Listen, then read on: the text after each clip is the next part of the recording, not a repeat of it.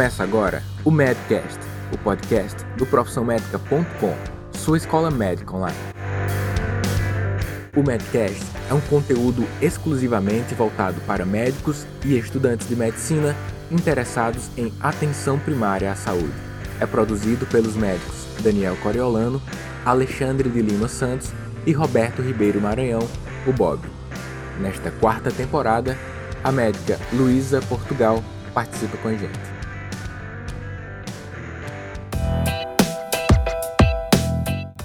Olá, amigos, aqui com vocês mais uma vez, eu, Bob, diretor administrativo do Profissão Médica. E hoje, para vocês, meus caros Medcasters, vamos fazer mais uma apresentação, mais um episódio do Medcast. E vamos falar, seguindo mais ou menos os, as últimas apresentações, as últimas conversas, os últimos bate-papos que tivemos agora nessa nova temporada. Vamos falar hoje sobre puerpério, tá certo? É, nas últimas apresentações, nós falamos um pouco sobre cuidados na alimentação do recém-nascido e agora vamos falar um pouco sobre os cuidados né, que nós temos que destinar, nós temos que dar uma atenção muito especial a essa mulher né, após esse período gestacional e que agora está passando por um novo período da sua vida, que é cuidar do seu filho, da sua filha e nós, enquanto profissionais de saúde, temos que saber dar a assistência adequada não só ao recém-nascido, mas também à mãe, né? Que também vai vir cheia de novas demandas, tá certo? E vai precisar muito do apoio, não só dos profissionais de saúde, mas também da sua rede social, né? Seja da sua família, parentes e até mesmo amigos, né? E até mesmo nós, profissionais de saúde, em tudo aquilo que nós pudermos oferecer em termos de suporte. Então é isso. Tema desse Medcast: puerpério e os cuidados necessários nesse período de vida da mulher.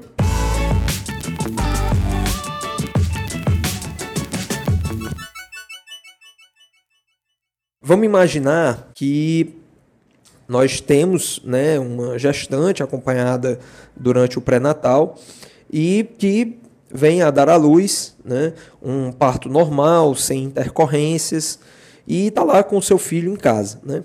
Como é que a gente vai fazer para cuidar dessa, dessa paciente? Então, como é que seriam as alternativas, quais seriam as melhores opções para a gente lidar com essa situação que é extremamente corriqueira, né? que está no nosso dia a dia, pode aparecer a qualquer momento, né? para que a gente cuide e que a gente tem que se planejar para isso. Né? Afinal de contas, um pré-natal ele ele, ele, ele contempla essa questão do planejamento. Né? Então a gente sabe mais ou menos quando é que essa criança vai nascer e a gente consegue é, se planejar para esse nascimento e como é que a gente vai prestar esses cuidados. Bom, a respeito das consultas, né, na verdade, assim, primeiro vamos frisar um pouco o que é o puerpério. Né?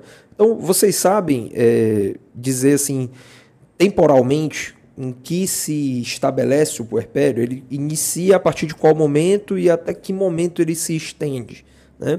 Então, conceitualmente falando, o puerpério ele acontece a partir da expulsão da placenta, tá certo? Então, terminou o trabalho de parto, a mulher é, já teve toda a expulsão da placenta do seu útero, e aí aquele útero ele vai evoluir tá certo? Após o parto, ele vai evoluir ali para a altura da cicatriz umbilical e depois disso ele vai continuar evoluindo normalmente, tá certo? Então aí daí é que se dá o início do puerpério.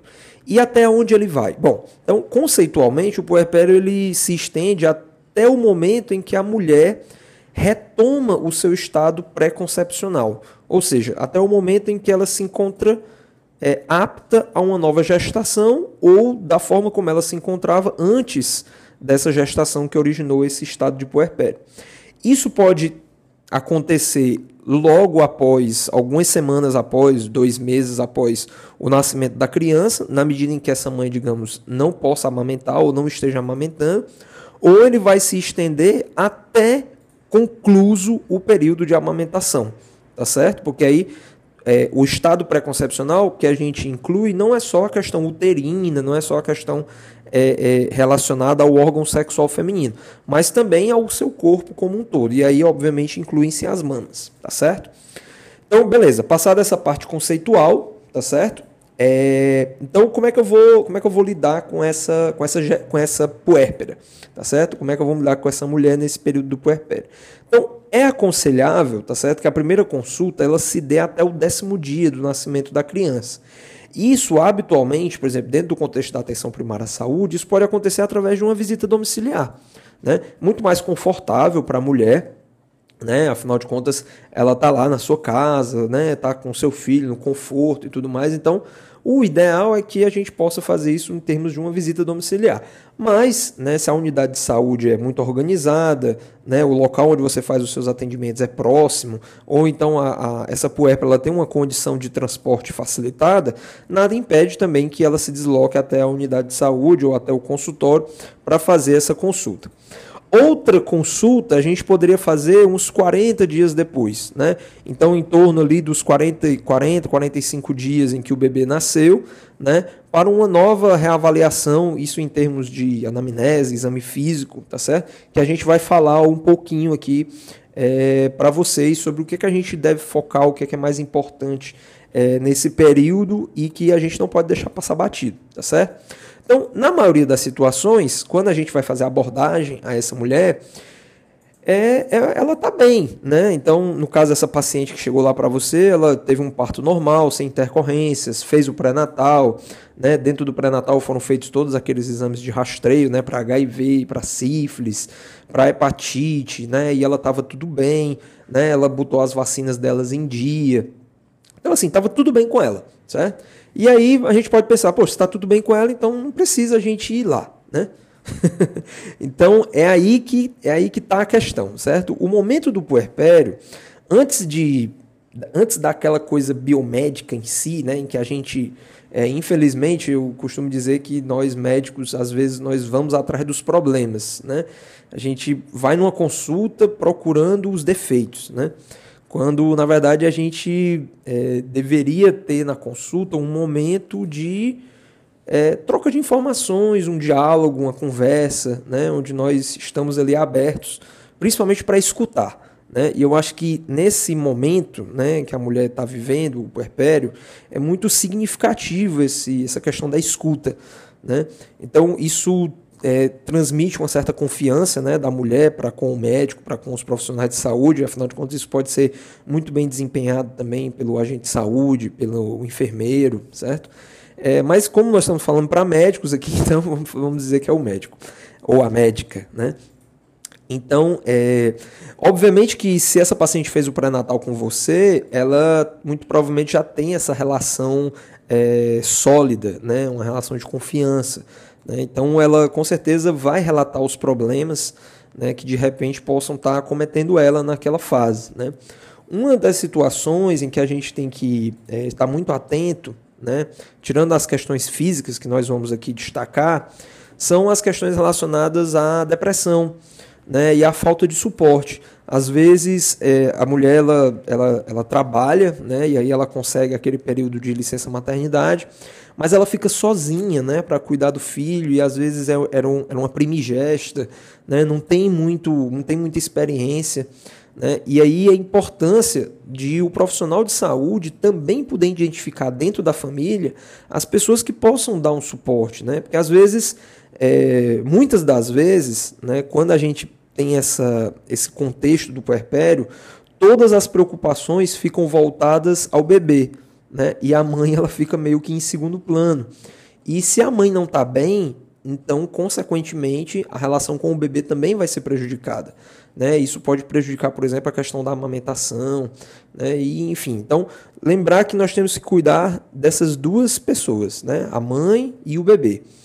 E, obviamente, ou dar suporte a outras pessoas que de repente sintam, que você sinta que tem necessidade. Às vezes o, o pai também está passando por uma situação é, complicada, digamos, aquela gravidez não era planejada, ele não está aceitando bem aquela situação, então algum tipo de suporte também tem que ser pensado para essa pessoa, porque toda a família, toda a casa tem que estar tá muito bem harmonizada, né, para que aquela criança ela tenha um crescimento e um desenvolvimento adequado. Então, feito isso, né, essa abordagem, essa escuta, né, essa escuta ativa né, dessa mulher nessa fase nova né, da vida dela, a gente também deve não deixar passar batido alguns sinais importantes, tá certo? Então eu vou destacar aqui, tá certo? É, as bandeiras vermelhas, tá bom? Que são aquilo que, como eu falei, a gente não pode deixar passar batido. E as principais, é, os, principais, as, os principais problemas que nós devemos ter em mente quando a gente pensa no puerpério são a pré-eclâmpsia ou a eclâmpsia, tá certo? Então, lembrar que esse estado né, é, de pré-eclâmpsia e eclâmpsia, ele não acontece somente, ele, ele, ele, não, ele não fica limitado ao período da gestação, mas ele também pode acontecer no puerpério e é a primeira causa de mortalidade materna, tá certo, gente? É, então, assim, quando a gente. Isso no Brasil, tá certo, gente? É, se você imaginar que no Brasil hoje ainda temos cerca de 72 óbitos para cada 100 mil nascidos vivos, né, esse dado ele ainda é um dado é, considerado assim elevado. Né? Você pode comparar com países desenvolvidos em que esse número cai para 9, 10. Então, isso ainda é muito significativo. E a pré-eclâmpsia ou a eclâmpsia, tá certo? Ela vem aí como uma causa de destaque, tá certo? Para esses óbitos maternos. Então, é muito importante nós fazermos a avaliação hemodinâmica dessa paciente. Tá certo? Então, fazer uma verificação da pressão arterial é fundamental, tá bom? Numa consulta de puerpério e aí, é, claro que avaliar também fatores de risco, né, para pré-eclâmpsia e eclâmpsia, e aí dar um foco maior naquelas pacientes que têm um risco maior. Mas se não tem risco e a medida, a avaliação hemodinâmica está satisfeita, está satisfatória, a paciente não tem vômitos, a paciente não tem dor de cabeça, então tudo bem. Aí você realmente descarta essa possibilidade, fica mais tranquilo em relação a isso. Uma outra bandeira vermelha são as situações de hemorragia, tá certo? Que aí pode ser uma hemorragia pós-parto, né? Geralmente ali do, do, da região uterina, e que precisa também ser avaliado tanto se a paciente relatar né, aquele sangramento volumoso né, no período pós-parto, lembrar só que é normal, é fisiológico nós termos aqueles lóquios sanguíneos até o quinto dia pós-parto, que eles se assemelham a uma menstruação, tá certo? E aí eles vão ter uma quantidade razoável de sangue, como se fosse uma menstruação até o quinto dia. depois eles vão começar a evoluir, né? Vão ficar ali um pouquinho mais transparentes, né? E depois fica só aquela secreção serosa mesmo, que é natural de qualquer região que foi, é, que teve um processo inflamatório ali, que no caso seria essa involução aí do útero para o seu tamanho normal. Mas sangramentos volumosos não, tá certo, gente? Outra coisa que a gente tem que se atentar, mas aí já deixa de ser uma causa, digamos assim, responsável por um grande número de óbitos maternos, né? É a questão de é, tromboembolismo, né? Tanto a trombose venosa profunda como a embolia pulmonar. Isso principalmente naquelas mulheres obesas, tá certo? Aquelas mulheres que tiveram trabalho de parto prolongados ou que tiveram que ficar com membros imobilizados, foi usado fórceps, tá certo? No trabalho de parto. Então, a gente também tem que ter atenção para esses sinais. E aí assim, gente, é muito simples, é procurar, né, uma panturrilha engurgitada ali, né, os sinais é, é, é é, sinais flogísticos, tá certo? Em membros inferiores que realmente falam a favor desse tipo de situação, tá ok? E por último, né, sinais de infecção, tá, pessoal? Isso aí também é, a mulher no pós-parto não é normal que ela evolua com febre, tá certo? Então, é, a presença de febre na mulher no período pós-parto ele deve ser um alerta vermelho, tá certo? Essa mulher ela deve ser investigada porque a chance disso, disso evoluir para uma sepse é muito alta se o foco, por exemplo, for endometrial, o que é, é um dos focos mais comuns, né, quando a gente tem uma infecção aí no período é, puerperal, tá certo? Então, essas são as quatro bandeiras, tá certo? Que aí devem ser, servirem como alertas, tá bom? E aí, assim, o, são casos de urgência que devem ser prontamente encaminhados e serem investigados né, em um serviço de urgência emergência, tá bom? Mas que podem ser devidamente uh, identificados numa situação de uma visita puerperal, por exemplo, ou de um segmento em que a paciente vá até a unidade de saúde, tá certo? Outra coisa que é importante, tá certo, da gente é, fazer essa avaliação, né? E aí assim, não são queixas, digamos, que vão colocar em risco a vida dessa puérpera, mas que também vão gerar desconforto, né? E aí uma das principais é a questão de dor, né? Então a mulher pode sentir dor, desconforto naquela região, né? É, a região perineal, tá bom? E isso está muitas vezes relacionado com a questão do retorno às atividades das, das relações sexuais, né? Então isso deve ser orientado e aí é importante essa, esse vínculo, né, com o profissional de saúde para que a mulher se sinta à vontade de conversar sobre isso.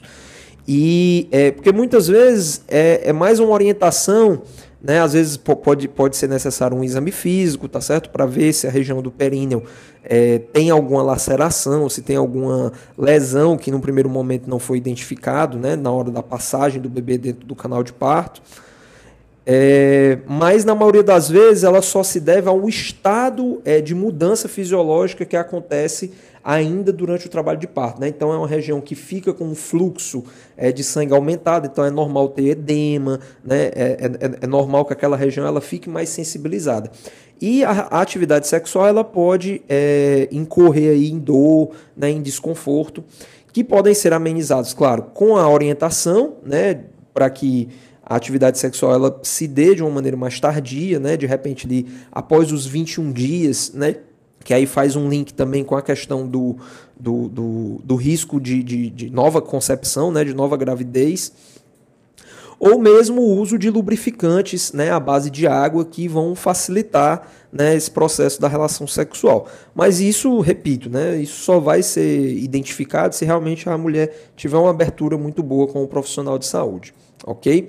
É, outras situações, é, outras situações que também é, podem ser comuns né, dentro desse contexto do puerpério, certo?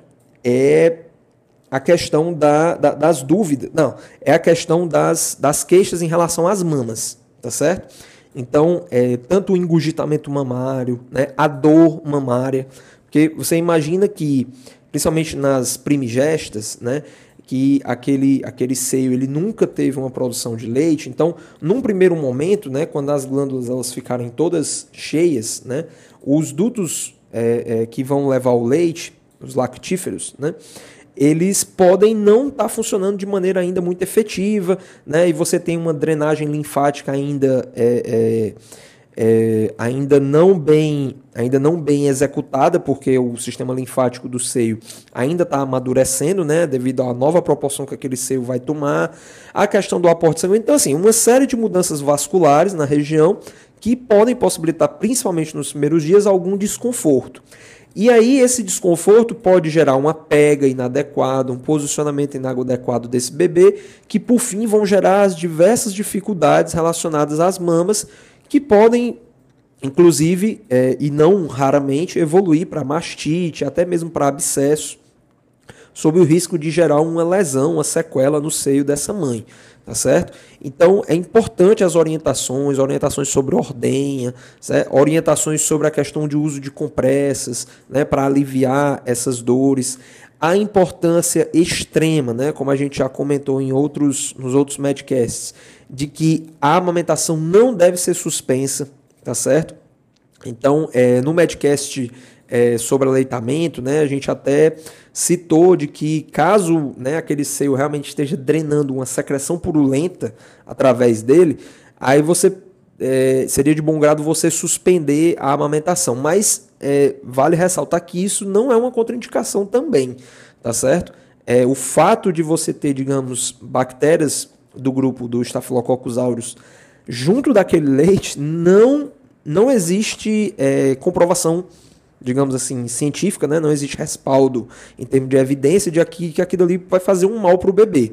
Agora, é claro que se você tem uma outra mama, né, que não está sofrendo um processo de infecção, né, isso na, numa última situação, em último caso, e você pode fazer a ordenha daquele seio que está engurgitado, que está sobre, sobre uma infecção, É, é, óbvio que você pode fazer né, o processo de ordenha e fazer a amamentação no outro seio, que é o seio que está sadio. Né? Apesar de que o ato da amamentação ele também contribui para a involução desses quadros. Então, assim, isso é uma, é uma indicação assim, de, da, da literatura, mas que cada um de nós pode ter a sua interpretação ou, enfim, conversar com a mãe também, porque aí você imagina que uma mãe, às vezes, poxa, doutor, mas tá saindo pus aqui do meu seu, meu bebê vai beber esse pus, né? Então, às vezes, pelo menos assim, no, no caso, quando, é, falando assim de experiência própria, né?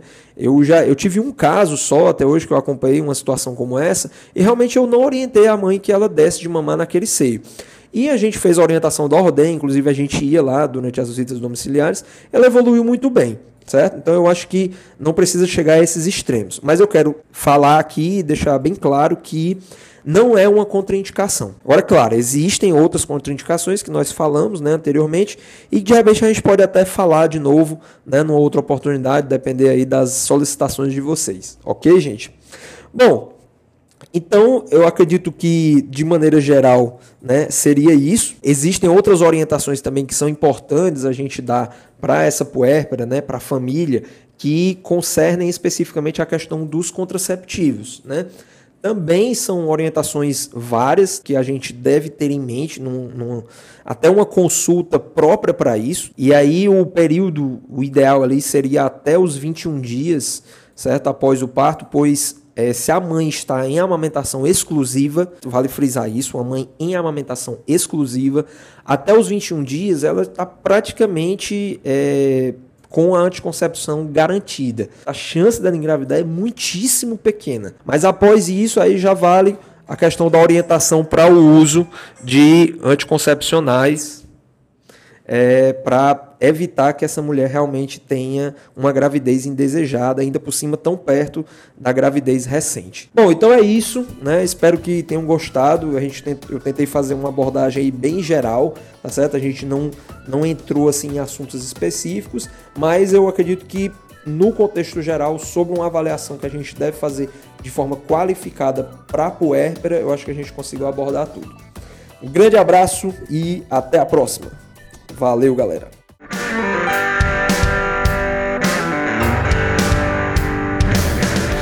Você ouviu mais um episódio do Medcast, um oferecimento profissionmedica.com.